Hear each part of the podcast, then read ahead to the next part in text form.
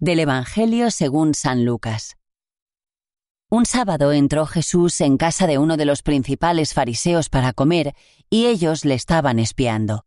Había allí, delante de él, un hombre enfermo de hidropesía, y tomando la palabra, dijo a los maestros de la ley y fariseos, ¿Es lícito curar los sábados o no? Ellos se quedaron callados. Jesús, tocando al enfermo, lo curó y lo despidió. Y a ellos les dijo, ¿A quién de vosotros se le cae al pozo el asno o el buey y no lo saca enseguida aunque sea en día de sábado?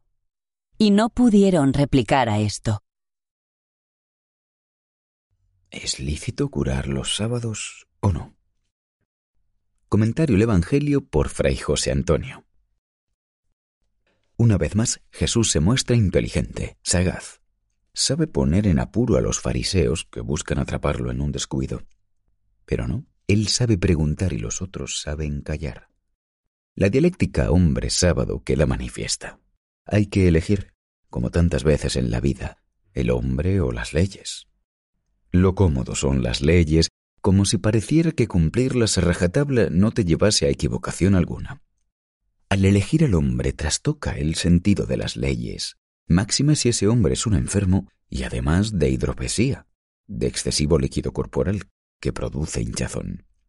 Jesús, que le había dicho a Nicodemo que era necesario nacer del agua y del espíritu, ahora cura a un enfermo de exceso de agua, porque él sabe que los excesos son malos siempre. Sí, sé que estoy jugando con dos términos fundamentales, enfermedad y salud interior. No sé si Jesús conocía lo escrito en el frontis del templo de Delfos, posiblemente no. Decía, conócete a ti mismo como la gran máxima griega. Lo que no se ha indicado tanto, o más bien casi nunca, es lo que seguía. Nada en exceso. Pero ambas frases de conocimiento sí que las sabía en carne propia, y de una u otra forma las predicaba, las enseñaba en su pedagogía cauta y asequible para todos. Ante aquella disyuntiva, Jesús elige sanar, curar el cuerpo de aquel hombre y dejar sin argumentos a los fariseos leguleyos que no pudieron contestarle nada. La opción es clara. Ayudar, liberar, levantar al postrado, desenmascarar la hipocresía farisaica. Es fácil extraer la lección. Seguro que después Jesús entró a comer, dejando desconcertados a los que le esperaban fuera para ver si lo agarraban en algún renuncio.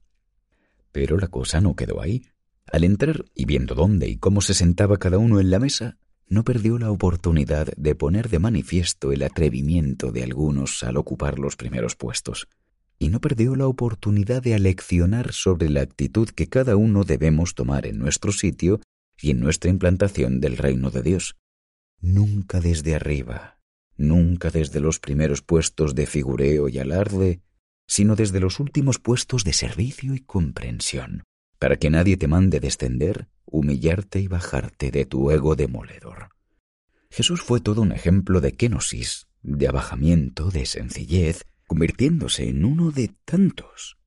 Es la mejor forma de servir, de servicio fraterno, de servir para algo, para alguien. El resto, montaje estructural.